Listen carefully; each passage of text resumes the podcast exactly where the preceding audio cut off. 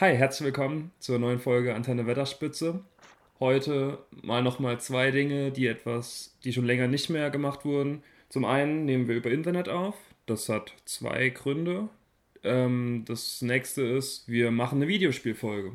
Diesmal sogar ein gutes Videospiel, habe ich mir sagen lassen. Ja, ein absoluter Klassiker.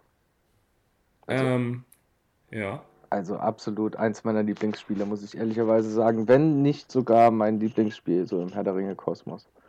Welches ist es? Schlacht um Mittelerde. Schlacht um Mittelerde. Eins. Muss man noch dazu sagen. Da gibt es diverse Unterschiede. Dann die zwei Gründe, warum wir über Internet aufnehmen. Zum einen, ich muss weg vor Ende der Aufnahme. Ähm, da ich das Spiel aber nicht gespielt habe, ist das eigentlich relativ egal, weil Grund 2, wir haben einen Experten da. Und zwar André, den kennt ihr auch schon aus der Weihnachtsfolge. Und er stellt sich jetzt einfach selbst mal vor am besten. Jo, hallo, Tag, André mein Name. Ähm, ja, ich habe mich hier als Experte angeboten, weil ich schon ähm, vor diversen Jahren angefangen habe, über Computerspiele zu schreiben und halt so ziemlich jedes Herr der Ringe Computerspiel gespielt habe, wenn es rauskam, was, sagen wir mal, ab 2001 rauskam, die aus den 80ern noch nicht aber das werde ich nachholen. Und ja, einiges davon kann man dann auch mal auf meinem Channel Harden finden, aber ja. Verlinken wir auch unten in den Show Notes später. Und ich würde sagen, dann gehen wir direkt ins Spiel über. Das Einzige, was ich jetzt weiß, ich habe es bei Amazon für, also schon vor ein paar Wochen mal geschaut, äh, das gibt es irgendwie für 80 Euro noch gebraucht zu kaufen. Ja, Download das geht gar nicht. ist mittlerweile eine wahre Rarität geworden, das Spiel. Ich glaube nicht, ich glaube vor ungefähr so fünf, sechs Jahren wurde irgendwann die Produktion eingestellt und ähm, dementsprechend sind die Spiele, die noch draußen sind, werden immer wertvoller. Es ist also, ist also schön, ähm, noch funktionierende Spiele zu haben. Es sind nicht mehr meine ersten, muss ich ehrlicherweise gestehen, denn äh, mein kleiner Bruder hatte irgendwann mal einen ganz üblen Anschlag auf die Spiele verübt. Also er dachte, er dürfte sie einfach mal nehmen. Wie kleine Brüder dann sind, hat er die Spiele vollkommen zerstört und dann musste ich mir meine zweite Reihe anschaffen, was ich sehr schade finde eigentlich. Also das Problem, ähm, dass die Spiele nicht mehr erhältlich sind, ist halt ein rein rechtliches Problem. Ursprünglich sind ja die ganzen Herr der Ringe-Spiele zu den Herr der Ringe-Filmen von Peter Jackson von EA gemacht worden. Und da gibt es auch krasse Höhen und krasse Tiefen. Ähm, das Problem ist aber, dass irgendwann die gesamten Rechte von Warner Brothers aufgekauft wurden und Warner Brothers damals auch massiv Computerspielschmieden aufgekauft hat, unter anderem Monolith, ähm, und die damit beauftragt haben, Computerspiele herzustellen und dann versucht haben, das weit gestreute Netz an vergebenen Computerspielrechten wieder einzucachen und hat erstmal alle Verträge mehr oder weniger beendet, bis auf einen, der durfte die Lizenz noch weiter benutzen mit der Maßgabe, dass sie niemals sich von der Optik her und von dem Storytelling am Film orientieren. Das war dann Herr der Ringe Online, weswegen das bis heute noch existiert. Aber EA als großer Player im Computerspielbusiness hat die Rechte komplett verloren, was uns äh, einiges erspart hat. Ich sage nur Lord of the Rings Conquering und der zweite Teil davon ist uns deswegen Gott sei Dank erspart geblieben. Aber leider auch ein dritter Teil von Schlacht um Mittelerde. Äh, Meinst du mit, mit Conquering ähm, das, das, die Eroberung, also Conqueror?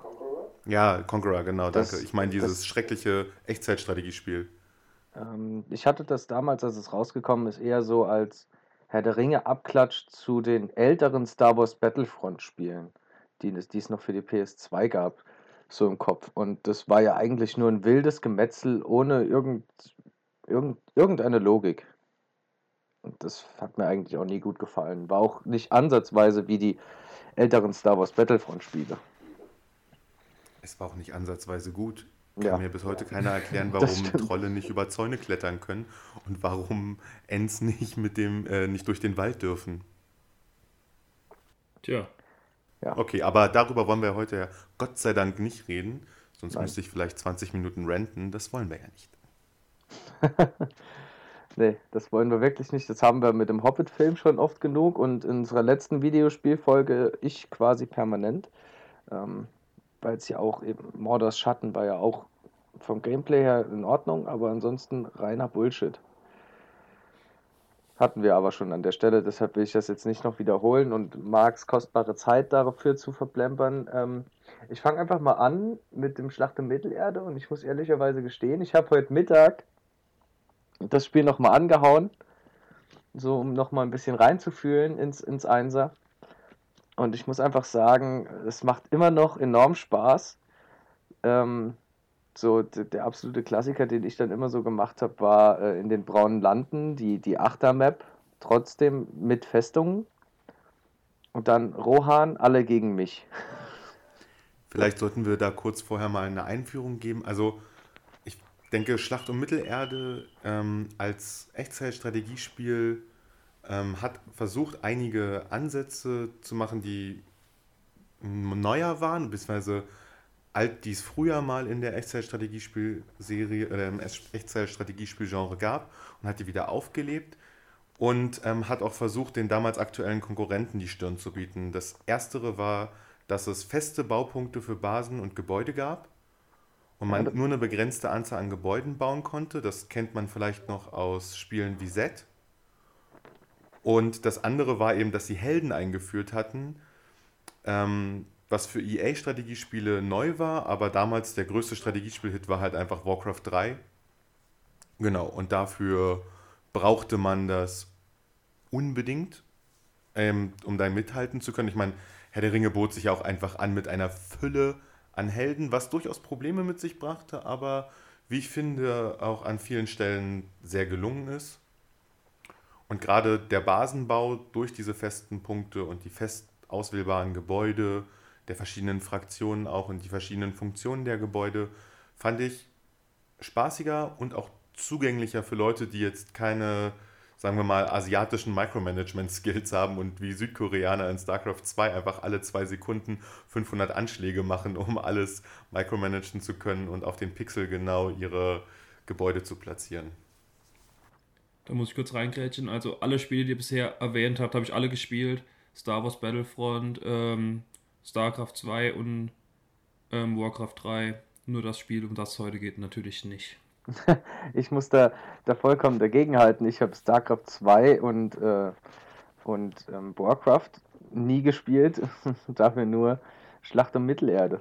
Schlacht um Mittelerde war aber auch quasi so das erste Videospiel, das ich ähm, so richtig viel gespielt habe. Weil ich eben gerade so mit den Herr der Ringen-Filmen dann in das Alter kam und mit den Filmen dann das Spiel dazu und das hat mich eigentlich, eigentlich hatte ich nie einen wirklichen Vergleich, sondern fand es in sich ähm, auch mit den Helden richtig schön. Zwar teilweise zu einfach und ähm, die Helden waren viel zu stark, aber das hat es irgendwie auch ausgemacht und auch den Spaß dabei äh, gegeben, einfach mit den Helden so durchzuschnetzeln und alles niederzumachen, was kommt. Ja, so einfach war es ja nicht. Also EA hat schon versucht, ähm, ein krasses Balancing zwischen der guten und der dunklen Seite herzustellen, also zwischen den freien Völkern und den Dienern Mordors und Isengards. Und das, der Grundgedanke war, dass man auf der guten Seite, auf den freien Völkern von Rohan und Gondor unzählige Helden hat, die man rekrutieren konnte, die unglaublich teuer waren und die einem sehr stark geholfen haben, ähm, und auf der Seite der Diener Isengards und Mordors hatte man eben nur relativ wenig Helden. Ne? Also da gab es ja auch eigentlich im Prinzip nur Lotz, die Ringgeister, Saruman ähm, und ja. alle anderen waren ja wirklich eher vernachlässigbar, die es da noch gab. Aber auf der Seite, ich sag mal, von Rohan, da gab es ja auch unzählig Pläne. Man hatte, ne, man hatte ähm, Gimli, Legolas, also die ganzen Gefährten durch. Ja, die, und die Gandalf war sowieso vollkommen überpowered, finde ich, aber ähm, das, sagen wir mal, ist jetzt keine Aussage über das gesamte Balancing, weil ja, Gandalf stach heraus, aber ich finde, sie haben das ja gut ähm, gemanagt, dass die dunklen Völker eben wirklich die Horden waren, die einen überrannt haben. Allein die kostenlosen Orks, die man produzieren konnte als Isengard, waren einfach Schwämme, die auf den Gegner zugerannt sind, wenn man es wollte. Ja, ähm, bei, bei, Mordor, bei Mordor waren die kostenlosen Orks. Die, bei Isengard, ja, natürlich. Bei Isengard fand ich, fand ich das Ganze ähm, ehrlich gesagt nicht so gut ausbalanciert. Da war, waren zwar die Einheiten, die Einheitengröße war wesentlich größer als bei den Guten, also ungefähr angepasst an die von Mordor. Aber sie haben auch relativ teure Einheiten. Die haben ja keine kostenlosen Einheiten, dafür sind die ein bisschen stärker, also die Urukai und die Armbrustbogenschützen. Ähm, ich fand das Mordor trotz der Fülle an, an Einheiten eigentlich immer das schwächste Volk, weil die wirklich die kleinen Orks, die haben auch richtig Kommandopunkte gefressen und damit war man in dem Spiel nicht sonderlich gesegnet. Und somit konnte man eigentlich auch gar nicht so die Übermacht herstellen. Und wenn man dann mal äh, teure Einheiten gebraucht hat, dann waren die halt richtig teuer mit den Olifanten oder den, den Runensoldaten oder die Trolle. Was ja bei Mordor dann auch eher ein klein, also ein größeres Problem war mit den, mit den Rohstoffen, weil man eben die, die Gebiete ja gar nicht so eingrenzen konnte, weil man eben nur so schwache Einheiten hat, die trotzdem viel Kommando kosten. kosten fand Na? ich die, die, guten, die guten Völker schon wesentlich stärker, weil wenn man da ähm, sich die Turmwachen ranzieht, die ja auch, glaube ich, 500 gekostet haben oder so, was ja auch nicht so viel ist, und man hat denen nochmal die Rüstung gegeben, dann waren die ja fast nicht tot zu kriegen, ab Level 4 oder so. Ja, also ich, ähm, da sprichst du nochmal einen besonderen Punkt an, der ja auch ähm, zum Genre dazugehört. Man hatte eben diese Kommandopunktebegrenzungen, man kennt das ja aus anderen Spielen als Bevölkerungsbegrenzung oder eben irgendwie nochmal eine zusätzliche Begrenzung der Anzahl der Einheiten und dann hatte man eben diese Rohstoffe, sage ich jetzt mal, das war ja eine imaginäre Währung, die man halt aus verschiedenen Quellen generieren konnte und die man ja einfach bis auf durchs Holzhacken ja einfach in regelmäßigen Abständen erhalten hat durch seine Gebäude. Ähm, das fand ich zum Beispiel auch war eine große Stärke und ich weiß nicht genau, also ich habe viel damals mit den dunklen Völkern gespielt und man konnte schon ganz gut gewinnen. Man musste sich dann halt tatsächlich darauf verlegen, dass man relativ schnell sehr viele Stützpunkte einnimmt, um eben rechtzeitig unsagbar schnell die Einheiten raushauen zu können. Das heißt, man hat darauf gesetzt, dass die Hälfte davon einfach gestorben ist und hat versucht, den Gegner zu fluten. Und das ging wirklich nur Stützpunkte erobern, Stützpunkte erobern, Stützpunkte erobern. Und alles was ging, musste irgendwie Orks, Urukai produzieren. Und eigentlich, da gebe ich dir recht, waren die teuren Einheiten das, was die Bösen tatsächlich wirklich ähm, gehemmt hat. Weil die einfach sehr teuer waren, sehr langsam alle und immer irgendeinen Schwachpunkt hatten. Man konnte den Olifanten anzünden. Ja. Stärkere Bogenschützen haben einfach den Korb des Olifanten angezündet, den man vorher noch mühselig mit Bogenschützen und Speerwerfern befüllt hat und dann war nicht nur der Olifant eine Gefahr für die eigene Armee, weil er durchgedreht ist, sondern auch noch ähm, der Todbringer für die Einheiten, die in dem Korb drin waren. Und im besten Fall ist er gerade kurz vor seinem eigenen Lager ausgerastet und hat noch Gebäude beschädigt. Na, danke. Ja, das war, das war immer, also ich habe das immer ausgenutzt, muss ich ehrlicherweise sagen. Ich habe auch immer so eigentlich nie sonderlich viel mit Mordor gespielt, weil es mir vom, vom Spielstil her nicht gefallen hat. Ähm, eigentlich ist tatsächlich mein mein liebstes Volk, äh, Rohan gewesen so zum Spielen. Eben wegen der Heldenfülle und dann dann konnte man sich einfach noch so eine kleine Kavallerie aufbauen, äh, mit den Bogenschützen. Also die die Reiterbogenschützen, die waren ja auch total stark. Wenn man denen zwei, drei Überfälle gemacht hat und die waren dann Level 5, dann konnte man rein, zerstören, raus, ehe der Gegner irgendwas machen konnte. Das hat mir immer ganz gut gefallen. Und wenn ich dann mal richtig competitive spielen wollte, so für mich, ich bin jetzt auch kein begnadeter Spieler, ich habe das mal ganz kurz ähm, in einer Online-Community versucht mit, bei Schlacht um Mittelerde und habe dann ein paar Online-Matches auch gegen andere Spieler gespielt so. Und da habe ich immer richtig, richtig versagt, muss ich ehrlicherweise sagen ähm, weil das, das kompetitive Spielstil, der, der kompetitive Spielstil war eher an das angelegt, was du beschrieben hast, mit dem ähm, drüber rushen und Einheiten fluten und das habe ich halt nie so gemacht. Weil ich habe mich immer so, so verteidigt und habe mir dann so Stützpunkt für Stützpunkt so ganz langsam und gemächlich alles erobert.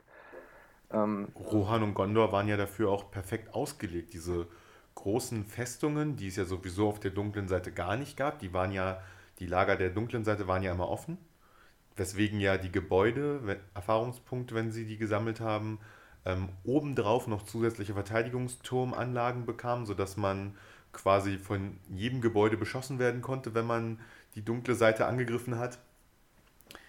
Ähm, ja, und ich meine, Gondor zeigt ja ganz klar, worauf es hinausläuft, wenn man sich die äh, Speerträger anguckt, wenn sie dann noch ihr Schild dazu kriegen und wenn sie lang genug überlebt haben, um sich um, um abgegradet zu werden, dann war das quasi wie eine wandelnde Festung.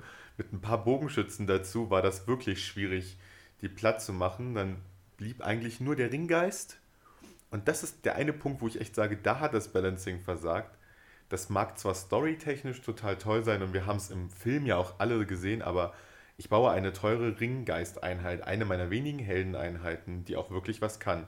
Und dann kommt ein Gandalf mit einer Standardattacke, die er von Beginn an hat, ein Lichtstrahl und tötet mir diese Einheit. Sie muss nicht nur einfach fliehen, sie ist hernüber und kostet mich so viel Ressourcen, wie ich glaube drei Einheiten Urukai, die voll ausgebaut sind. Und das war einfach ein Missverhältnis. Das war das größte Missverhältnis, weswegen man die Ringgeister nie spielen konnte. Die waren einfach durch diesen einen einzigen Kniff zu leicht verwundbar.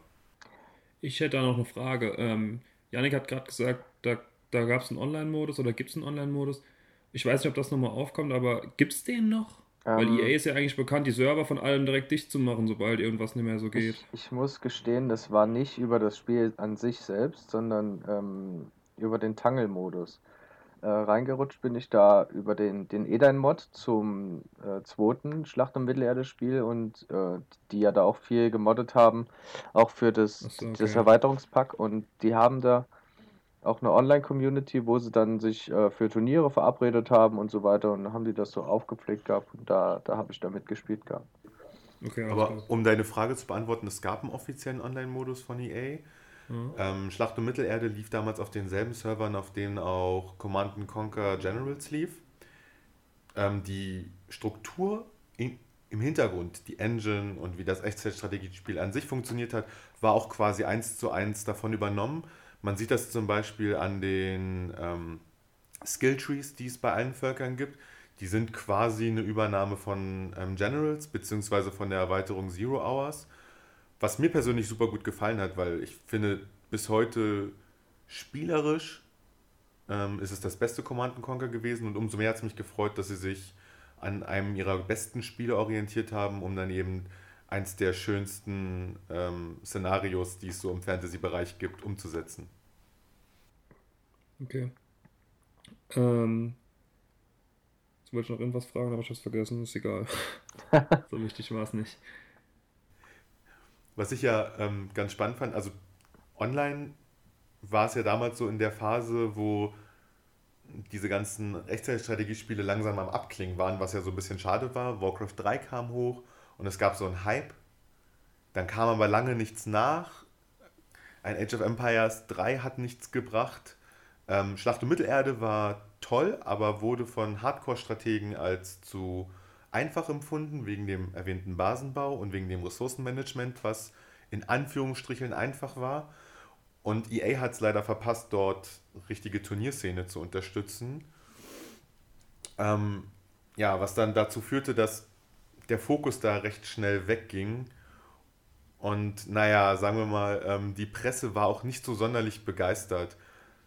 Damals habe ich das Gefühl gehabt, haben sehr viele Hardcore-Strategen die Bewertung gemacht und haben es dementsprechend schlecht bewertet. Es hat ja teilweise nur 70 Prozent bekommen, was vollkommen unangemessen war. Ähm, aber das dem geschuldet war, dass es eben so weit von dem Genre abwich. Also man hat die EA quasi durch die Bewertungen dafür bestraft, dass sie sich mal was Neues getraut haben. Was ich sehr, sehr schade finde und was ja dann auch, wenn wir mal irgendwann über den zweiten Teil sprechen, ja zu diesen merkwürdigen bis spielerunfreundlichen Veränderungen geführt hat, die ja dann erst wieder durch einen Mod teilweise abgeändert werden mussten. Ah, ja. Ja gut, es hat vielleicht auch dazu geführt, dass äh, EA mittlerweile eben so Spiele wie FIFA halt jedes Jahr rausbringt und da dann klar riesengroße Änderungen immer dran vornehmen. Und immer ein riesengroßes neues Spiel draus machen. Mit neuen Trikots. Naja, ich meine, alles Schlechte, was man heutzutage in Computerspielen an Bezahlmodellen hat, hat sich ja EA ausgedacht. Der DLC ja. mit minimalem Inhalt ist eine Erfindung aus der Battlefield-Serie, wo sie sich überlegt haben, Multiplayer und Solo-Kampagne einzeln zu verkaufen. Und ehrlich gesagt war damals auch meine Befürchtung, dass sie das mit Schlacht um Mittelerde machen, weil das war irgendwie kurz vor Schlacht um Mittelerde. Und ich dachte, oh nein, bitte mach das nicht. Und sie haben es Gott sei Dank nicht getan. Und haben damit Gott, und haben Gott sei Dank auch eine sehr gute Kampagne ähm, geliefert. Da finde ich, ach, da, da muss ich auch nochmal sagen, da hat EA auch nochmal ein schönes Vorbild aus dem eigenen Haus genommen und wirklich toll umgesetzt, bis auf Änderungen an der Geschichte, die ich wirklich gar nicht verstehe. Aber kennt jemand von euch Emperor? Ähm, ich habe den Origin Access Pass mal eine Zeit gehabt, also das Spiel war mir ein Begriff, aber ich habe es nie gestartet. Aber es war in der Bibliothek immerhin. Ich habe es nie, ich habe es noch nie gehört. Also. Okay, ähm, Dune sagt euch ja sicherlich was als, äh, als, als Geschichte und worum es da so grob geht. Wie, wie hieß es? Dune. Nö. Nee, mir auch Oha. Okay, also, okay, es gab ein wunderschönes Franchise, das wird übrigens 2021, wenn ich es richtig habe, wieder neu verfilmt. Das war ein Film aus den 80ern, sehr sehenswert. Und dazu gab es viele, viele, ähm, dazu gab es einige Spiele, so rum, nicht viele, einige. Und Dune 2 ist das erste Echtzeit-Strategiespiel der Weltgeschichte. So. Und zwar, weil man überlegt hatte, man macht ein Action-Adventure, in dem man auf dem ganzen Planet kämpft und strategische Entscheidungen treffen muss. Diese Leute, die das erfunden haben, sind auch dieselben Leute, die dann später Command Conquer erfunden haben, was quasi nur eine ähm, Sci-Fi-Übersetzung von Dune 2 war und Command Conquer Red Alert war die Zweite Weltkriegsübersetzung davon. Und nachdem Dune 2000 dann als Modernisierung rauskam, hatte man sich überlegt, hey, wir machen einen Nachfolger, Emperor. Da haben sie mal versucht, was zu erzählen, was nicht in den offiziellen Büchern und Filmen erzählt wurde, haben sich auch ein drittes Volk ausgedacht, was es in der Dune-Geschichte so eigentlich nicht gibt, und haben das Spiel wunderbar umgesetzt. Und in der Kampagne war es so, dass man frei entscheiden konnte, wohin man angreifen möchte, welche Zone man übernehmen möchte. Und diese Zonen, die man übernommen hat, haben einem Vorteile gebracht. Und ganz so eins zu eins haben sie es für Herr der Ringe Schlacht um Mittelerde 1 nicht übernommen. Aber man wurde ja quasi indirekt in der Kampagne dadurch belohnt, dass man die Armeen aus den anderen Gebieten, die man hatte, mitnehmen konnte. Also indirekt. Oh ja. Es gab in den Kampagnen Missionen, die an sich, Mission für Mission, finde ich, auch gut gestaltet waren für ein Strategiespiel. Sie haben sich damals leider noch nicht den Schritt getraut, den sich dann erst StarCraft 2 trauen sollte und der hoffentlich überall kopiert wird, weil beste Idee ever wir nehmen das Grundspiel und sagen, in der Kampagne können wir total ausgeflippte Änderungen daran vornehmen, weil es ist nur eine Kampagne. Wir wollen den Leuten eine tolle Geschichte erzählen und nicht sie mit der Kampagne indirekt auf das Multiplayer vorbereiten. Das macht nämlich keinen Spaß.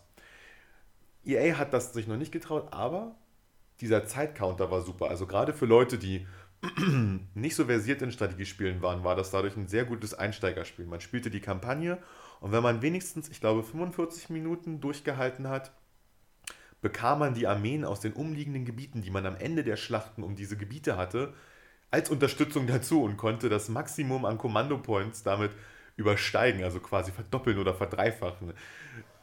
Und das heißt, selbst eine starke KI konnte man durch reines Aussitzen als guter Spieler oder als böser Spieler halt besiegen.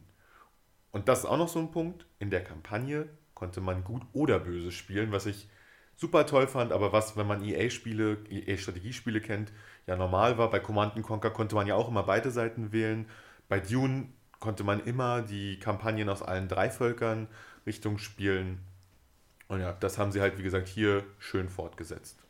Ja, das fand ich bei Schlacht im Mittelalter auch immer schön, der Kampagne. Also, ich habe da die Kampagne eigentlich, ähm, ist immer so erst so richtig losgegangen, wenn man dann in Rohan gestartet ist und sich da Ort für Ort äh, und Map für Map eine Armee aufzubauen, mit der man dann halt einfach später dann ähm, die Schlacht um Helms Klamm im Nu entscheidet, hat das Ganze aber auch irgendwie nah an den Film gebracht, finde ich. Also die, die Story an sich war nah an den vom Film angelehnt und doch perfekt umgesetzt man hat halt jetzt nicht die ganze Zeit die Gefährten gespielt, die dann so ihren Weg alleine gelaufen sind, sondern nur am Anfang und hat dann quasi Eomer gespielt, der ähm, mit seinen Truppen Rohan befreit und dann äh, in Helmsklamm einfällt, während man dann noch mit den anderen Helmsklamm verteidigt hat und das Ganze ja dann später mit Gondor eben, also genau gleich. Zuerst äh, startet man mit Faramir und kämpft dann eben an den einzelnen Fronten und bevor es dann wieder in die Hauptstory geht. Das fand ich war sehr, sehr schön umgesetzt von, von Schlacht um Mittelerde. Aber Gandalf überlebt. Was haben sie sich dabei gedacht, dass Gandalf in der Kampagne überlebt? Naja, gut, Boromir stirbt ja auch nicht unbedingt in Amon Hen, wenn man ihn rettet. Das finde ich aber auch nicht, finde ich nicht so tragisch, ähm, weil man dadurch ja auch so irgendwie das Gefühl bekommt, man, man kann das, das Schicksal um Mittelerde und den, der Ringkrieg, wie er dann abgelaufen ist, auch nochmal so ein bisschen verändern und dann, dann noch seinen eigenen Ringkrieg draus machen. Ja, das, das verstehe ich. Aber ich sag mal, also ob Boromir jetzt an Punkt A oder Punkt B gestorben ist, ist ja noch eine andere Sache, als ob man sagt, Gandalf, der sterben musste, damit er so stark werden kann, damit er halt den Plan Iluvatars oder zumindest der Maya erfüllen konnte, ähm, stirbt einfach nicht. Das ist ja schon eine sehr, sehr große Änderung. Also das ist ja wesentlich mehr als Peter Jackson gemacht hat mit, ja, wir lassen halt Elben in Helmsklamm auftauchen, was ich übrigens sehr cool fand. Ähm, ja. Also das waren so eine Ende, das war so eine Änderung, die mir halt nicht so gefallen hat, aber ach, also bei dem, bei dem Klasse-Spiel kann man das durchaus vertrösten. Ich fand es einfach nur eine merkwürdige Entscheidung, weil ich dafür spieltechnisch keinen richtigen Grund gesehen habe. Ja, du, du hast, du hast recht. Ähm, man hätte es also wenn, wenn ich jetzt so drüber nachdenke, äh, hätte man es anders machen können. Man hätte Gandalf dann auch in, in Moria einfach so, sage ich mal, wegfallen lassen können und ihn dann einfach ähm, später wieder hinzuholen. Dass er dann im, im Fangorn, wenn man dann die Fangorn-Mission gemacht hat, dass er dann, dass dann eine Sequenz eingespielt wird, die sie ja auch immer schön animiert hatten, wo er dann einfach nochmal dazu stößt. Dass man ihn halt einfach in Lorien und Amon Hen halt nicht dabei hat. Wobei es bei Amon Hen aber auch mit ihm sehr ausbalanciert war, fand ich. Da war es, ich fand es nicht so einfach, Boromir dann am Schluss auch noch zu retten. Hm, keine Frage. Ähm, das ist ja auch eine große Stärke des Command Conquer Teams gewesen, auch wenn damals Michael Leck ja nicht dabei war. Das war der quasi geistige Erfinder des ganzen Genres, der sich Dune 2 ausgedacht hat und der halt bis, ähm, ich meine, bis Generals an allen Strategiespielen von EA mindestens beratend beteiligt war. Und dann hatte EA eben ähm, versucht, ein neues Team aufzubauen, was ja durchaus lobenswert war. Die Idee war wohl, mehr Strategiespiele rauszuhauen.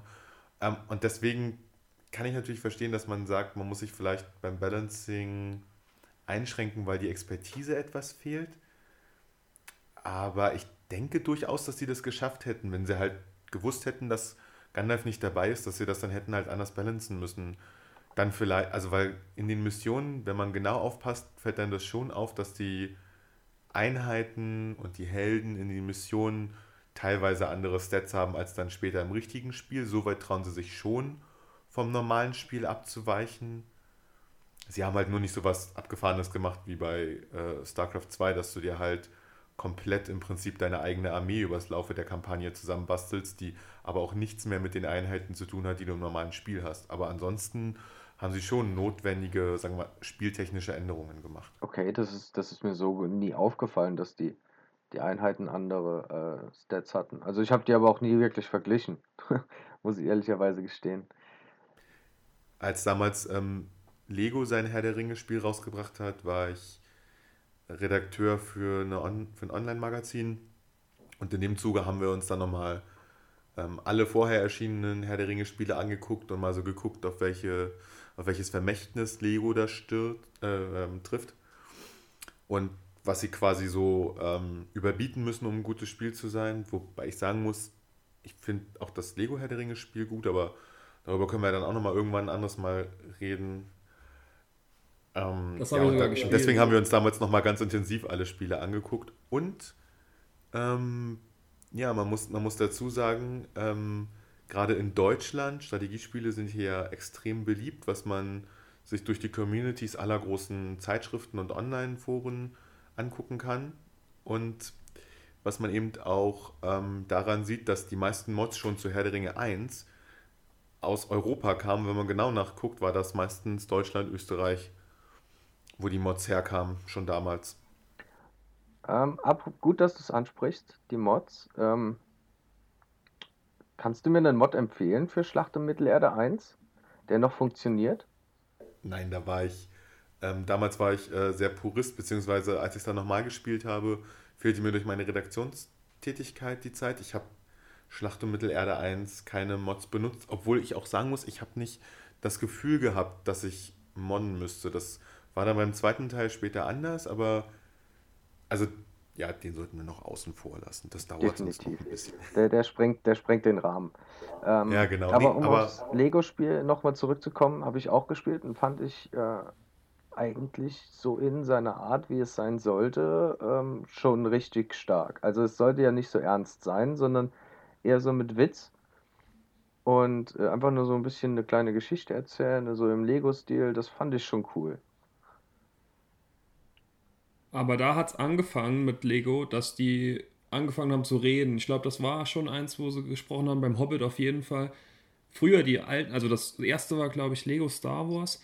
Da haben die Charaktere gar nicht Oh gesprochen. ja. Das war mega witzig. Das hat so guten Witz gehabt. Das, Stimmt. das hat genau meinen Humor getroffen. Lego Star Episode Wars. 1 haben sie gesprochen, aber immer nur aus dem Off, was sehr merkwürdig war. Die Figuren haben ihren Mund nicht bewegt, wenn sie im Nahbild waren, aber wenn sie im Off waren während der Kampagne, hat Qui-Gon Jinn die ganze Zeit vor sich hingebrabbelt. Okay. Oh, Lego Star Wars, das stimmt. Oh, das war, das waren auch sehr schöne Spiele. Ähm, ich sehe, du kennst dich richtig gut aus, auch so generell in der Spielszene, ähm, was ich jetzt von mir gar nicht behaupten kann. Ähm, aber dann kennst du doch bestimmt auch das War of the Ring. Also das, das Spiel, das noch eins vor Schlacht um Mittelerde 1 rauskam. Hast du das auch gespielt? Von Sierra Games. Genau. Es prangert hinter mir. Ich habe mich immer wieder versucht dran zu machen. Das ähm, Ding ist, was man dazu sagen muss, das ist vielleicht auch ein ganz wichtiger Punkt. Ich hatte ja am Anfang erwähnt, dass Warner Brothers versucht hat, das weit gestreute Netz an Lizenzen wieder einzucachen. Und ähm, zu diesem weit gestreuten Netz gehörte damals auch unter anderem ähm, Universal Interactive. Das war der Besitzer von, und jetzt haltet sich fest, Activision, Blizzard und Sierra Games. Sierra Games, damals ganz groß im Aufbaugenre und im ähm, Action, äh, in, im Clink and Point Adventure Genre. Activision kannte man von verschiedenen Ego-Shootern und Sportspielen. Ja, und Blizzard Entertainment braucht man, glaube ich, nicht sagen, also nichts weiter sagen, oder? Also Warcraft ist ja quasi das Derivat des Derivates von Herr der Ringe. Also Ja. das merkt man ja auch. Und ich meine, sie maßen sich ja auch ein, den ein oder anderen sehr gelungenen, wie ich finde, äh, Herr der Ringe-Joke in der Warcraft 3-Kampagne an, wenn du dann als Belohnung von jemandem einen Ring bekommst und er dir sagt, das ist mein Ring, mein Ring, äh, deiner, deiner, deiner. Das ist halt witzig, ne? Also, und Sierra Games hatte damals die Lizenz für zwei Spiele für ein Online-Rollenspiel, wo, also das hatte eine vollkommen abstruse, geniale Idee für damalige Verhältnisse, ähm, dass man nämlich seinen Helden weiter trainieren lassen konnte, während man offline war, weil damals es einfach noch sauteuer war, sich eine Flatrate anzuschaffen und man den Leuten was bieten wollte für die monatliche Gebühr, die sie bezahlen sollten. Das war geplant. Und der andere Ansatz, der auch vollkommen monströs war für damalige Verhältnisse, war, dass es regelmäßig riesige Schlachten um die Gebiete ähm, von Mittelerde geben sollte. Und ähm, auf der freien Völkerseite konnte man quasi alles spielen, was es so gab. Und auf der dunklen Seite konnte man, soweit wie das Spiel jemals gereift ist, nur zwei Klassen spielen: einen Ork-Schamanen und einen Ork-Bogenschützen. Und wenn es dann zur Schlacht kam, sollten alle Spieler auf, das, auf die jeweilige Seite ihres Volkes teleportiert werden und mitkämpfen. Das war quasi Zwang. Du wurdest halt, solltest halt vorher informiert werden, und damit du deine Quests beenden konntest und wurdest dann auch noch mit zusätzlicher Stärke belohnt, wenn du im Spiel warst und abgewartet hast, bis du dahin teleportiert hast, äh, bis du dahin teleportiert wurdest. Und das Projekt haben sie niemals beendet, weil der Konzern damals gesagt hat, dann würden wir uns ja Konkurrenz zu World of Warcraft machen. Also ich finde, das hört sich eigentlich richtig geil an. Es ist, äh, ich glaube aber, der Knackpunkt war dann, äh, lag dann eher am Schluss in der Truppenstärke, dass wesentlich weniger die dunkle Seite als die gute gespielt haben, oder habe ich das jetzt so falsch rausgehört? Ähm, nee, nee, nee, das ähm, Problem war, als sie, also sie haben das Spiel ja nie fertig entwickeln können, sie sind ja über einen Pre-Beta-Status nie hinausgegangen. Das lag einfach daran, äh, ähm, dass sie halt ne, vorher das abgebrochen wurde wegen World of Warcraft. Ähm, und sie hatten angefangen, erstmal für die guten Völker, also für die freien Völker, alle möglichen Klassen und Rassen zu entwickeln, einfach weil sie wussten, dass die PR-technisch besser ankommen würden. Und sie mussten natürlich Unmengen an Aufmerksamkeit generieren, damit ähm, Universal bereit war, weiter Geld da rein zu investieren. Und das hat Universal auch schön gemacht. Dann kamen halt ein, zwei Klassen der dunklen Völker, die man halt vorgestellt hat, weil man eben schon das Kampfsystem erklärt hatte und sich das ja etwas merkwürdig anhört, wenn dreimal die Woche so eine riesige Schlacht stattfinden soll und es gibt quasi nur zwei Klassen auf der dunklen Seite, aber die konnten sie halt einfach nicht zu Ende entwickeln. Okay. Ich denke, die dunkle Seite wäre auch wesentlich cooler geworden als ähm, bei Herr der Ringe Online. Nur um das kurz abzuschließen, da kann man ja die dunkle Seite quasi gar nicht spielen, außer im PvP. Und das führt immer dazu, dass die dass du quasi das umgekehrte Gefühl hast von den Büchern. Du hast meistens einen Ork, der von drei Helden der freien Völker angegriffen wird und der dementsprechend durch irgendwelche Stats und Belohnungen so gepusht werden muss, dass es einigermaßen Sinn macht äh, zu kämpfen. Und das ist einfach grotesk. Ja, das stimmt allerdings. Das ist, ähm, also Marc und ich haben uns auch äh, am Herr der Ringe Online kurzweilig versucht. Ähm, ich weiß nicht, irgendwie bin ich einfach nur wild rumgeirrt, habe mich ständig verlaufen und die, die Quests waren immer die gleichen und den Kampfmodus habe ich immer noch nicht so richtig drauf. Also das, äh, ja. Ja, ich war ein Zwerg und habe müssen Rosen sammeln und da war es eigentlich dann auch wieder rum. Und irgendwie ist die Ladezeit bei mir auch viel zu lang gewesen. Äh, das, da das liegt, das liegt daran, dass es keine, äh, Entschuldigung, ähm, Herr der Ringe Online hat ganz, ganz schlechte Unterstützung von externen Festplatten. Du musst es wirklich immer auf die Hauptfestplatte installieren, sonst ist die Ladezeit Grotte. Immer auf C, sonst ist es wirklich Grotte. Ich habe sogar nur eine Festplatte drin im, im oh. Rechner, also das, daran lag es nicht. Ähm, ich würde die Chance gerade aber auch gerade nutzen, dass ich meine Expertise nochmal einbringen konnte, dass ich mich hier gerade verabschiede von meiner Seite. Schon mal vielen Dank, André. Und ich bin sehr gespannt, was ihr noch ähm, zum Thema Schlacht um Mittelerde und alle anderen Spiele, die jetzt noch aufgegriffen wurden, äh, zu sagen habt. Und bin mir sicher, wir hören uns nochmal. Ja, das hoffe ich doch. ja, ich hoffe es auch. Ciao von meiner Seite. Ciao, Marc. Tschüss. Ciao. Ja. Ähm, da kann ich jetzt schon mal ein bisschen aus dem Nähkästchen plaudern. Der Marc hat eben schon, ähm, noch bevor es losging, hat er davon geschwärmt, dass er dann tatsächlich jetzt auch mal eine Stelle von unserem Podcast bekommt, ähm, den er selbst noch nicht gehört hat beim Schneiden. Das fand, ich, das fand ich auch, das fand ich süß. Da hat er sich richtig drauf gefreut. Da müssen wir dann jetzt schon noch abliefern, dass der gute Kerl später noch ein bisschen Spaß dabei hat. Also, ähm, ich würde mal ähm, eine Frage stellen. Ähm, was war denn so dein absoluter Lieblingspart an Schlacht um Mittelerde 1? Ähm, das ist eine verdammt gute Frage. Ähm, ich würde mal sagen, mit den Bösen die Kampagne zu gewinnen. Das hat richtig Bock gemacht. Ich muss aber auch ehrlich sagen, ich habe dann immer ähm, mir die Armeen so gestellt, dass ich mit Isengard eine ultra krass starke Armee hatte, weil ja auch die Einheiten so zum Teil immer ein Stück stärker waren als die anderen äh, Solo-Einheiten. Eben um auch die Helden auszugleichen. Man hatte zwar Saruman, der war zwar stark, Lurz war teilweise nützlich, aber auch nur im Kampf gegen normale Einheiten. Und mit denen bin ich dann halt nach Gondor rüber und das, das fand ich eigentlich so am, am coolsten. Ich finde es ich find's auch generell eigentlich ziemlich cool, wenn die Bösen mal so gewinnen. Ähm, finde ich, gibt es auch so, so in der Filmgeschichte und so weiter viel zu selten. Ähm, was ich dann aber auch am Schlacht um Mittelerde 2 äh, Hexenkönig richtig cool fand. Äh, will ich jetzt aber auch, da müssen wir, müssen wir nochmal eine externe Folge drüber machen. Äh, ich finde es halt einfach nur gerade schön, immer so ein bisschen den Vergleich zu finden dazu. Aber ja, das, das fand ich eigentlich so, so mit am schönsten und so ansonsten so im normalen Gefecht ähm, tatsächlich also so ganz entspannt loszuspielen. Ähm, erstmal so defensiv, dann Helden aufziehen, dann mit den Helden rausgehen, einfach losmetzeln. Also, was mir persönlich am besten gefallen hat, also ich fand das Spiel in sich sehr gelungen.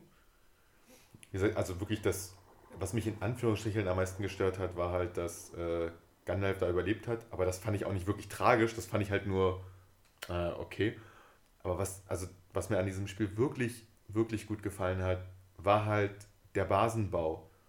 Und ähm, ich finde, wenn man sich anguckt, was man heutzutage so an Echtzeitstrategiespielen am häufigsten spielt, dann sind es ja MOBAs. Die dominieren quasi diesen Part, weil die klassischen Echtzeitstrategiespiele sich ja lange zurückgezogen haben und jetzt ja erst wieder zurückkommen sollen.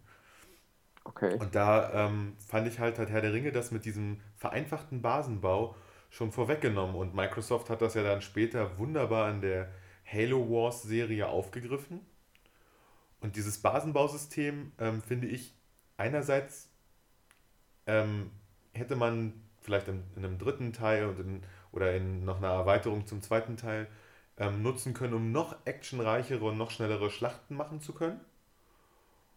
Ja. Ähm, ja. Obwohl die eigentlich schon echt gut waren. Ähm, was mir nämlich echt gut an Herr der Ringe ähm, oder an Schlacht um Mittelerde, meine ich jetzt, gefallen hat, war halt einfach, du baust diese riesigen Burgen, du baust ähm, deine Gebäude auf und du kannst schon damit eine schöne Strategie fahren, ohne dass du jetzt das super Micromanagement haben musst und kommst trotzdem echt schnell zum Kampf aber das System hat selbst im kompetitiven Modus, wenn die Leute ungefähr auf gleichem Niveau waren, muss man fairerweise sagen, ähm, eine, eine, eine hohe Verzeihensgrenze. Also du konntest viel, viel mehr ausprobieren. Wenn du bei StarCraft, egal ob 1 oder 2, deine erste Außenbasis errichtest und das sind 10 Minuten im Spiel rum, hast du verloren. Wenn du in Schlacht Mittelerde deine zweite Festung aufbaust und sie wird dir abgenommen, hast du das Spiel nicht automatisch verloren. Durch die Begrenzungen, die sie gesetzt haben, durch das Ressourcenmanagement, was sie haben, bist du danach nicht K.O. Du hast immer noch die Chance, wieder zurückzuschlagen, was auch an den Heldenfähigkeiten liegt, die so weit gestreut waren, aber vor allen Dingen auch an diesem Basenbausystem. Ja, das stimmt. Die, die Fest das Festungsbausystem war wirklich richtig stark, fand ich. Ähm, man hatte und vor allem war es wirklich wunderbar ausbalanciert, muss ich ehrlicherweise sagen. Es sei denn. Ah, Entschuldigung. Also solange man tatsächlich noch im Festungsmodus gespielt hat, ähm, weil wenn man, wenn, na ich fange jetzt einfach mal von Grund auf an. Äh, die die Gondor-Festung hatte ja unglaublich viele Bauplätze.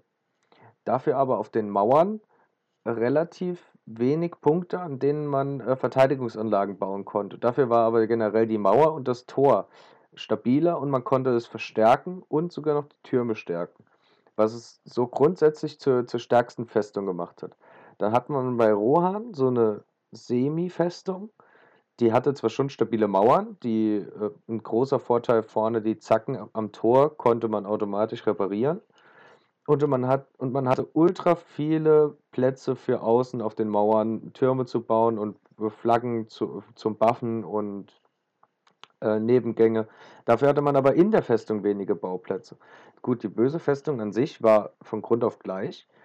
Ähm, mit, den, mit der massiven Anzahl, die man an Türmen drumherum bauen konnte und mit der Anzahl an äh, Bauplätzen innen drin, waren ja auch ziemlich viele, hatte man die, den Mauereffekt finde ich, quasi rausgenommen. Das, das hat nicht so zur Rolle gespielt, weil die Türme schon ordentlich gefeuert haben.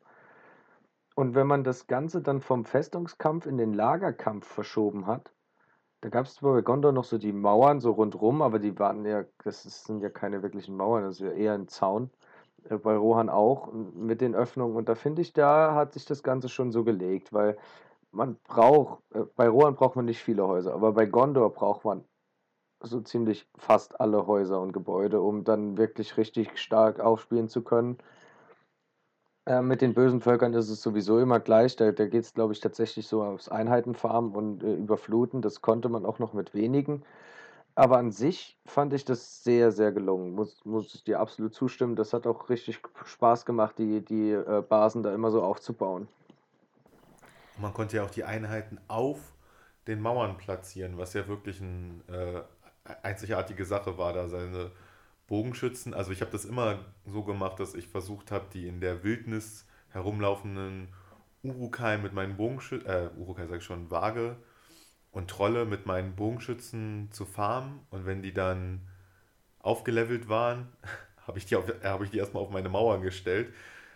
Und wenn man das geschickt angestellt hat, konnte damit äh, ein starker Rush unterbunden werden, weil halt ähm, finde ich vielleicht auch balance-technisch nicht ganz okay, hm, so semi-okay, diese Leitern halt relativ teuer waren, die man eigentlich zum Rushen gegen eine gut ausgebaute Festung brauchte, um überhaupt oben, auf die, äh, oben gegen diese Bogenschützen, die drauf standen, ankämpfen zu können. Sonst ist man ja nicht hochgekommen, sondern war auf seine eigenen Bogenschützen angewiesen oder eben auf die teuren Ringgeister, die dann eben von Gandalf weggeblendet wurden.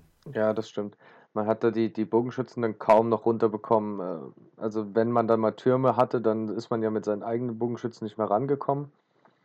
Und äh, mit den Leitern, ja, sagen wir mal, das hat semi funktioniert. Aber dafür fand ich es ähm, immer sehr spaßig, wenn wir jetzt gerade bei den Leitern sind, mit Isengard die Minen zu machen. Und wenn die Minen ja von Feuerpfeilen getroffen wurden, sind die ja auch explodiert, obwohl sie nicht, äh, nicht gestanden haben das habe ich mir dann oft so zur, zunutze gemacht, wenn ich dann einfach so ein paar Minen ähm, mit der Armee nach vorne gefahren habe und dann haben ja die Bogenschützen auf den Mauern so automatisch alles attackiert. Und wenn man dann nicht mit seinem Legolas gezielt auf die Minen schießt, kann, so kann man den übrigens auch für ein paar Minuten rausnehmen. Ähm, oder äh, gut, was heißt Minuten? Eigentlich ein paar Sekunden. Der hat ja eine Schussrate, die ist, die ist ja der Wahnsinn. Ähm, auf jeden Fall kann man kurz einen Fokus auf den lenken. Und wenn man es dann geschafft hat, mit seinen äh, Bomben nah an die Mauer zu kommen und die, ein, ein Bogenschütze schießt einen Pfeil auf die und die Mauer ist hinüber. Ja, also das ähm, fand ich auch ganz gut. Ich fand es im Nachhinein, ähm, fand ich das eigentlich ganz schick, wenn man sich überlegt hat, dass du ja auch eine ganze Menge Belagerungswaffen bauen konntest, obwohl ich fast sagen muss, du musstest ja gegen ähm, Gondor-Schildwachen blieb dir ja fast nichts anderes übrig, als mit einem Katapult drauf zu schießen, damit du da einen sichtbaren Erfolg hattest. Und das sah dann schon wiederum sehr lustig aus, wenn du mit so einer wenn du da so eine riesige Steinkugel gesehen hast, die da erstmal so einen halben Trupp Gondorianer weggekegelt hat oder umgekehrt, ähm, fand ich das halt auch super lustig, wenn du da deine äh, zwei Trupps an Gondor-Einheiten hast, halt die Schildwachen vorne und dahinter halt die Bogenschützen. Und dann läufst du so schön auf deinen Gegner zu und hast hinten schön die Flankenschützen, die alles niedermähen, äh, gepaart mit zwei Helden, die im Fernkampf sind, also Legolas, Faramir, das war halt dann okay. Ja, das, schön, schön. das war es in der Tat. Ähm, ist auch, ein, ehrlich gesagt, einfach so im Großen und Ganzen einfach ein Spiel, das Bock macht, weil es an Film angelehnt ist. Äh, man erkennt alles aus dem Film wieder. Man hat die ganzen Gimmicks aus dem Film mit drin. Äh, das ist eigentlich so im Großen und Ganzen finde ich doch schon eher ein Spiel für Film, für, also für die Liebhaber vom Film. finde ich das jetzt. lag so. halt an der Rechtelage, ne? Ja. Die äh, Bücherrechte lagen ja schon lange bei Sierra. Und ähm, die hatten halt das Problem, dass sie leider nicht die Rechte für die Filmoptik, sage ich jetzt mal, bekommen hatten. Die wollten sehr gerne haben. Sierra, meine ich, war ja auch an diesem ersten Herr der Ringe ähm, Action-Adventure beteiligt, zu Die Gefährten, was ja zum Buch ist und nicht zum Spiel, äh, nicht zum Film. Und ähm, ja, EA hat eben von vornherein gesagt, wir machen das aber nur, wenn wir die Optik von dem Film kriegen, weil die Bücher sind ganz nett und sich eine eigene Optik ausdenken können wir sicherlich. Aber das ist das, was die Leute jetzt sehen wollen. Und dann haben sie ja noch eine Weile gebraucht. 2004 ist es ja erst erschienen, mhm. Weil sie es ja 2003 leider nicht mehr fertig bekommen hatten. Sie wollten es ja ursprünglich sogar schon 2002 rausbringen und haben dann Gott sei Dank gesagt, sie verschieben es, weil 2002 wäre es quasi wirklich Command Conquer Generals mit einem Herr der Ringe Skin geworden. Da hätte ich mich ein bisschen veralbert gefühlt. Andererseits muss man sagen, kann man ja auch so noch ganz viele Mechanismen erkennen, die sie aus der Command Conquer Welt übernommen haben. Ne, die verschiedenen Kampfmodi der Truppen, das gibt es seit Command Conquer Red Alert 2. Dann, dass die Truppen Erfahrungspunkte sammeln können, gibt es, meine ich, auch schon seit Red Alert 2 und wurde dann aber perfektioniert in Generals, wo es eine Fraktion gab, die darauf gespielt hat, dass du quasi ähm, gegnerische Einheiten besiegst und dadurch dann auflevelst, die ja sogar den äh, sozusagen den, den Restschrott, den gegnerische Einheiten hinterlassen haben, aufsammeln konnte, um sich zu verbessern. Und ähm, ja, das fand ich schon sehr gelungene Übernahmen, genauso wie diesen, wie diesen, sagen wir mal, diesen Skilltree. Ähm, bei Generals waren das dann die Commander Points. Du warst ja da quasi so ein observierender Commander. Das konnten sie jetzt nicht so ganz nett erzählerisch in Herr der Ringe übertragen, aber ach Gott, das hat auch keinen gestört. Aber diese Kommandopunkte unabhängig von dem Helden zu machen, fand ich war auch eine clevere Idee, weil das halt gerade auf der bösen Seite für viel mehr Fortschritt gesorgt hat und dadurch eben du auch immer das Gefühl hattest, cool, jetzt kriege ich nochmal eine Sonderfähigkeit. Jetzt habe ich das Auge, jetzt kann ich da hingucken und da, wo das Auge hinguckt und meine Einheiten kämpfen, sind sie nochmal stärker. Und jetzt schicke ich da äh, die Urukai-Bogenschützen, äh, Armbrustschützen hin, damit sie richtig auf die Gegner ballern können. Das war genial, wenn man das gut kombinieren konnte, was ich nicht konnte. Naja, ähm, man konnte es ja auch an, anders einsetzen. Man hat dann einfach ein Stück weiter nach vorne geguckt, dann waren die anderen äh, vor Furcht erstarrt. War äh, auch nicht so schlecht. Ähm, was ich aber auch da noch sagen muss, äh, wenn man dann zum Beispiel tatsächlich die Achterkarte spielt, ähm, und man nur 80 Kommandopunkte hat. Und ich glaube, ein Ork-Trupp kostet, also als böses, als böses Team hatte man, glaube ich, ähm, ich glaube sogar mehr als 80, ich glaube 150. Da hatte man sogar immer noch ein paar mehr als bei auf der guten Seite. Aber selbst bei der guten Seite hat man dann ähm, mit seinen 80 KP so ein Trupp Bogenschützen kostet 15, ich glaube ein Reitertrupp auch 15. Da bleibt nicht mehr so viel übrig. Da hat man, glaube ich, so drei, vier Truppen und dann ist auch schon Ende Legende am Anfang. Das hat mich immer so ein bisschen gestört, dass es immer insgesamt zu wenig war. Ich finde, die, die Karten und die Maps, die hätten auch ein paar mehr Einheiten vertragen. Ja, da gebe ich dir recht, aber ähm, also ja, hundertprozentig. Das Problem war halt damals, sie haben sich halt entschieden, ein Echtzeitstrategiespiel zu machen, weil das das Genre war, was sie halt kennen und sie haben sich halt, ich sag mal in Anführungsstrichen, nicht getraut, was wohl auch im Hintergrund diskutiert wurde, so eine Art Total War Abklatsch zu machen. Es gab ja, ähm, ich weiß nicht, kennst du die ähm, Spiele Warhammer Dark Omen? Nee, leider nicht. Okay, also EA ist ja, was wenige wissen, der Erfinder des, des 3D-Echtzeitstrategiespiels. Okay. EA hat mit Warhammer Dark Omen oder Dark Omens, weiß ich jetzt nicht mehr, das äh, 3D-Echtzeitstrategiespiel erfunden. Das funktionierte ohne Basenbau war halt im Warhammer-Universum, man hat Punkte gehabt und konnte sich im Multiplayer-Schlachten für diese Punkte eine Armee zusammenstellen.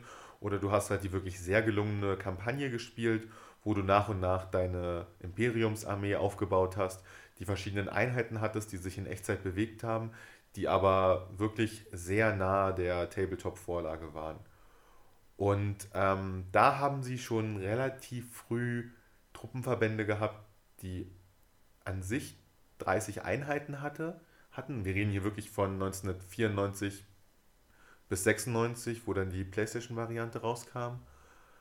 Also schon sehr, sehr früh. Oh, 94, Und du hattest teilweise. 96.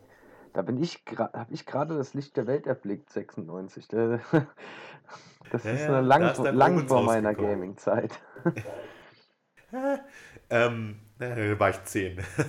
Ähm, nur was ich sagen wollte, ist, ähm, sie hatten halt insgesamt schon Schlachten von ähm, 400 Figuren auf dem Feld, was ja unglaublich viel war, gerade damals, weswegen sie halt einfach komplett auf Gebäude und größere Umgebungsdetails verzichtet haben, damit sie überhaupt diese Einheitenmassen darstellen können und ohne dass die Rechner abstürzen. Und sie hatten ja sogar Zauber, die du einsetzen konntest, so eine Art Kommando-Heldenfähigkeiten. Und du hattest Geländeunterschiede, die tatsächlich Unterschied gemacht haben und nicht nur optisch schön waren. Also ein Bogenschütze hat mehr Schaden gemacht, wenn er von oben runter geschossen hat. Und ähm, Nahkampftruppen wurden langsamer, wenn sie den Berg hochrennen mussten. Das waren halt, ja, einfache Details, aber es waren halt Details. Und es, ähm, das war so eine Art Vorlage, die man dann auch später ja bei ähm, Total War sehen kann, wo sie ja nach und nach die Anzahl der Einheiten hochskaliert haben. Und das war so ein Gedanke, der tatsächlich, wenn man sich auch die frühen Alpha- und Beta-Bilder zu Schlacht um Mittelerde angeguckt hat, noch erkennbar ist. Ne? Dass man quasi diese riesige Kampagnenkarte hat, auf der man einfach die Burgen und Festungen errichtet, auf denen man dann die Gebäude baut, die einem dann eben Vorteile bringen, wenn man dort Einheiten produziert oder sowas. Und dann eben in den Schlachtmodus wechselt, wo du eben größere Einheitenmengen hast. Das hat aber, ich würde mal EA zugute halten, dass das wahrscheinlich spielerisch nicht gut funktioniert hat, das umzusetzen. Und sie wollten ja auch in einigermaßen Zeitrahmen fertig werden und nicht erst zehn Jahre nach den Herr der Ringe-Filmen sozusagen. Ja, das hätte das. Und darum haben sie sich dann halt für was entschieden, was sie konnten. Und man sieht es ja an einigen Stellen, auch bei den Orks, finde ich, kann man das durchaus gut sehen, dass die doch etwas wenig Polygone haben. Und das liegt halt wirklich vor allen Dingen daran, dass, die, äh, dass sie sich eben, ähm, ich sag mal, für die in Anführungsstrichen alte Engine von ähm, Generals entschieden haben, die sie als Grundlage genommen haben, was eben, wie gesagt, auch die Vorteile von Generals mit sich gebracht hat, spielerisch einfach. Viele Sachen, die sie halt machen konnten, aber auch die Nachteile, denn auch Generals war ja nicht darauf aus, dass du gigantomanische Riesenschlachten führtest, sondern einer der Gedanken war, dass du dich halt entscheiden solltest, welche Truppen du nimmst. Und gerade bei den freien Völkern sieht man das ja ganz klar. Also ich glaube, mit drei Reitertrupps warst du schon, äh, mit drei guten, starken Reitertrupps in Rohan und ein, zwei Helden warst du ja schon am Maximum. Da war ja schon nichts mehr drin. Und du konntest, meine ich, mit sechs Helden komplett die Kommandopunkte ausreizen, die es überhaupt gab. Jetzt im Schlacht um Mittelerde? Ja, ja, Schlacht um Mittelerde, ja. Ja, aber da haben doch die Helden gar keine Kommandopunkte gekostet. Ach so. Ach Gott, dann entschuldige ja. bitte diese, Nein, das ist, Das kann passieren. Du hast da jetzt schon so viele Spiele ausgeführt. Ich glaube, da sind genug dabei, wo dann die Helden noch Kommandopunkte kosten, aber äh, nichtsdestotrotz haben schon bei, bei Rohan die sechs Helden dazu ausgereicht, um eine ganze Basis einzunehmen. Äh, was aber dann ein riesen also fataler Fehler für Rohan gewesen wäre, weil nur mit den Helden und ganz ohne Einheiten wäre dann auch witzlos gewesen und vor allem ähm, zu leicht ausrechenbar. Also wenn man dann ja, an, dann kann man sich ja nur auf einen Punkt konzentrieren, wo man angreift und kann noch nicht mal mehr irgendwo verteidigen. Das, das wäre dann, glaube ich, auch in die Hose gegangen. Ähm, wenn ich dich jetzt schon mal gerade dabei habe, ich glaube, ich würde den Markt niemals dazu bekommen, ähm, sich das War of the Ring auch nur näher, also noch, noch näher zu Gemüte zu führen. Ähm, er hat ja schon mit, mit Schlacht um Mittelerde schon so ein paar Problemchen, weil er es nicht kannte und verzweifelt ungefähr am dritten Zeitalter. Äh, wobei ich muss aber auch sagen, da ist der, der Spieleinput, den ich ihm da zusetze, der ist schon enorm. der arme Kerl kommt nicht hinterher.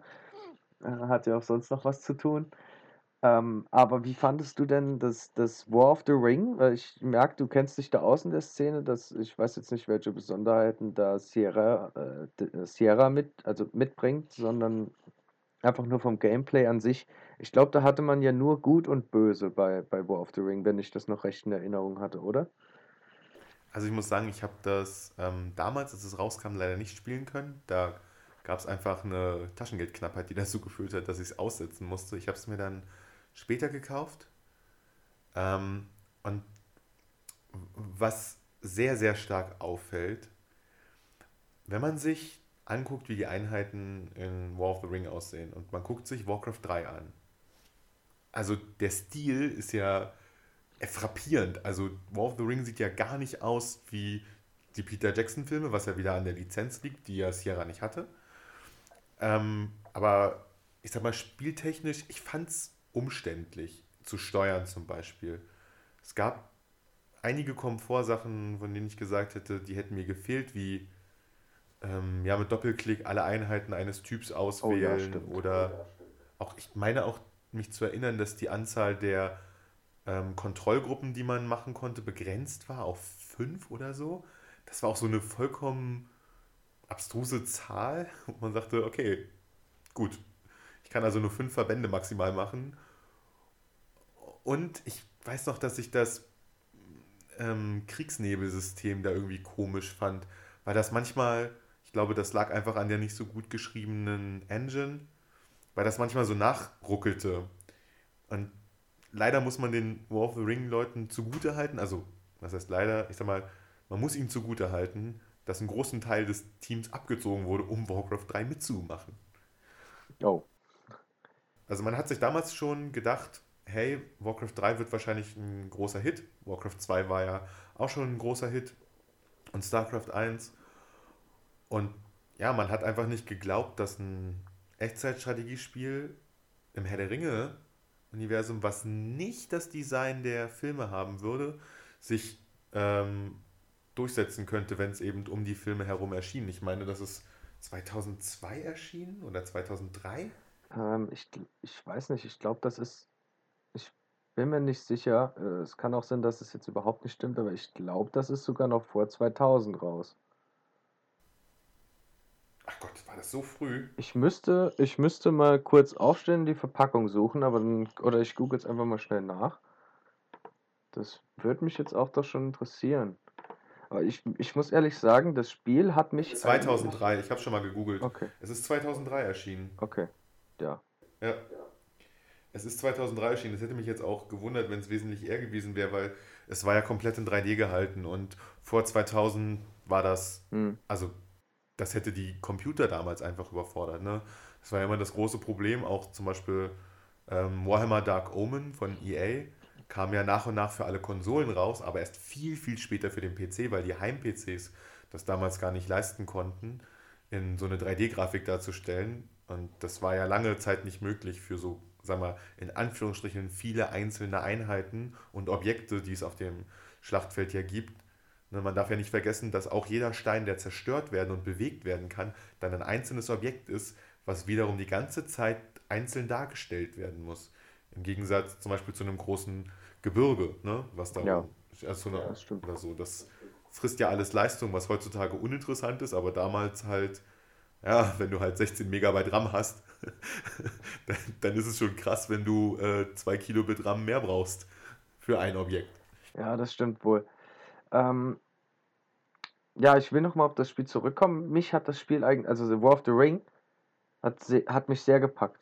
So, so von es hatte zwar tatsächlich die, die ein oder andere Schwäche mit den Einheiten und mit der Steuerung, ähm, was ein bisschen anstrengend war zu spielen, aber ich finde, das hat es auch ausgemacht. Und was ähm, großer Knackpunkt zu Schlacht um Mittelerde, ich habe ja äh, kaum online gespielt zu, zu der Zeit, sondern dann immer gegen die KI.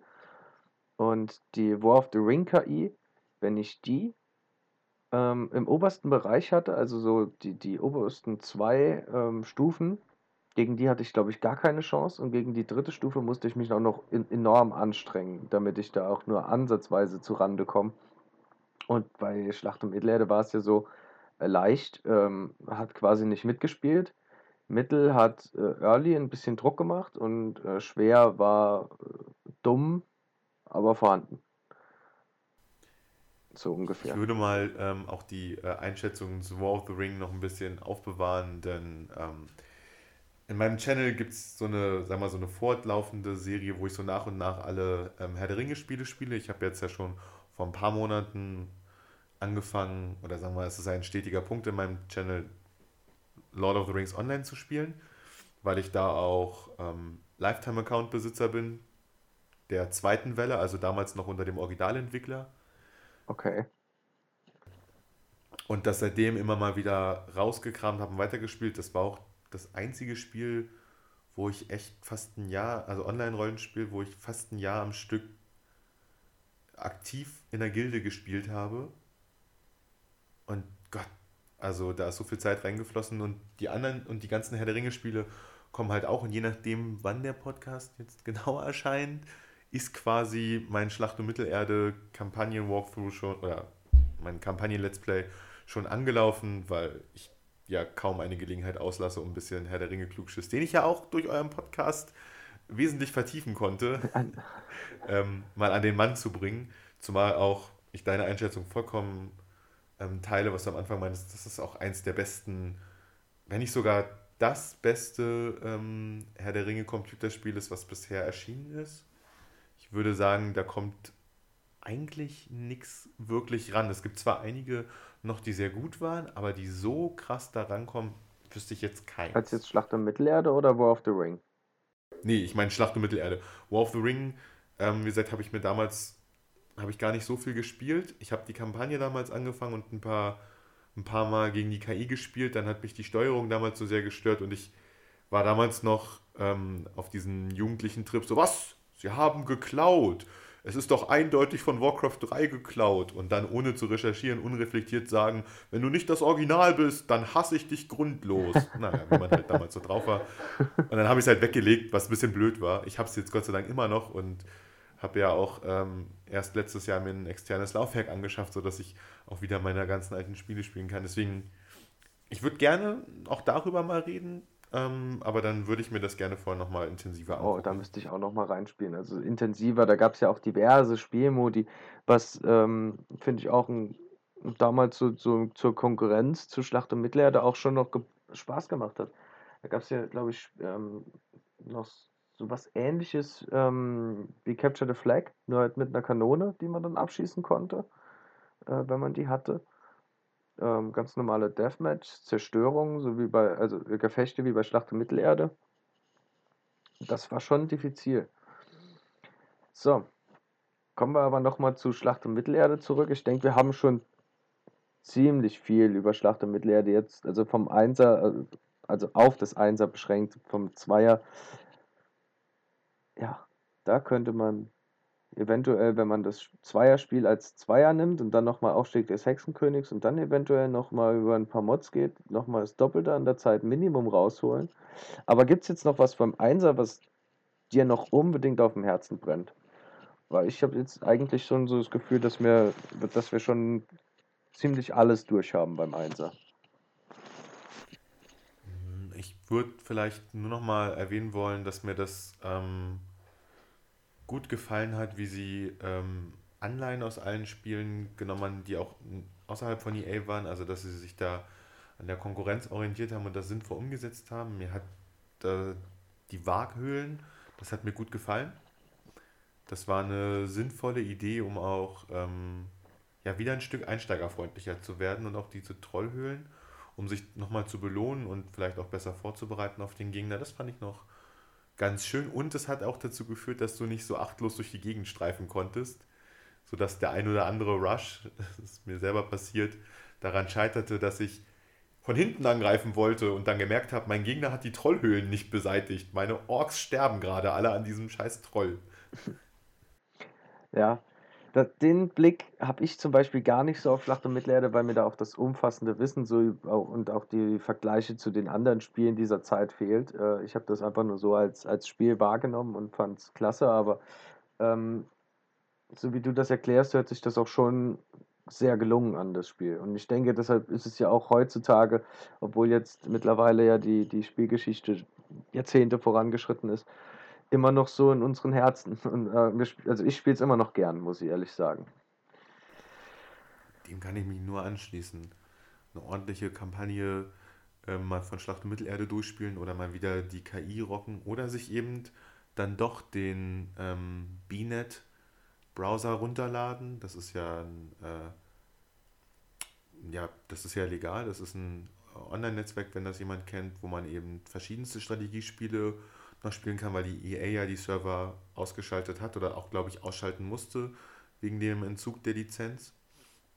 Und da kann man immer Leute finden, die noch mit einem Schlacht um Mittelerde oder auch diverse andere alte Echtzeitstrategiespiele vor allen Dingen ähm, spielen, weil, naja, daran mangelt es ja noch ein bisschen in den letzten Jahren. Und ein ordentliches Herr der Ringe äh, Echtzeitstrategiespiel Neues wäre auch mal was Schönes.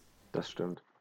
Ähm, zu dem äh, Tool, das du gerade genannt hast, muss ich, glaube ich, dann äh, nach der Folge nochmal kurz zu sprechen kommen. Da, da wäre ich persönlich auch schon noch sehr dran interessiert, äh, da eventuell mal nochmal irgendwie ein bisschen online zu zocken. Ähm, ja, aber ansonsten ähm, würde ich sagen, ähm, war es das dann für heute. Ich fand, das war eine, eine sehr schöne und angenehme Folge mit dir, André. Hat auf jeden Fall Spaß gemacht und äh, wir würden uns dann auch freuen, dich definitiv noch zu, den, zu anderen Spielen nochmal einzuladen. Wenn es deine Zeit Sehr, sehr erlaubt. gerne. Wir haben, ja, also meine Zeit garantiert. Ähm, wir haben ja, wir haben ja bisher auch nur, in Anführungsstrichen, ähm, ein paar Computerspiele gestriffen und über Schlacht Mittelerde zusammengeredet und wir haben ja noch gar nicht die vielen Karten und Brettspiele erwähnt und ach Gott, Rollenspielsysteme, Universen und ach ja, da gibt es noch so viel spieltechnisch. Das stimmt. Weil ich da auch eingestehen muss, ähm, was so die Brettspiel- und Kartenspielszene von Herr der Ringe angeht, da bin ich absoluter Laie. Also da kenne ich mich null aus. Ich, hab, ich kenne ein Herr der Ringe Risiko.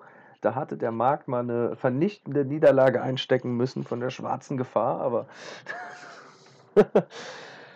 das war's dann so auch schon mit Herr der Ringe Brettspielen meinerseits.